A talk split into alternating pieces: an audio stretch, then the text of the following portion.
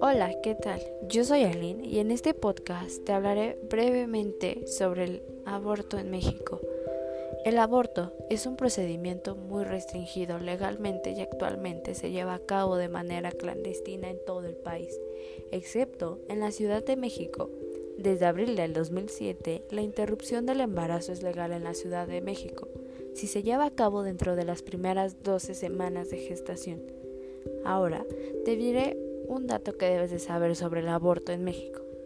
La tasa anual de abortos inducidos en México es de 33 abortos por cada mil mujeres entre 15 y 44 años, una cifra ligeramente superior al promedio que se reporta para América Latina. A nivel nacional ocurren aproximadamente 44 abortos por cada 100 nacidos vivos. Gracias por escucharme y espero que te haya gustado mi podcast.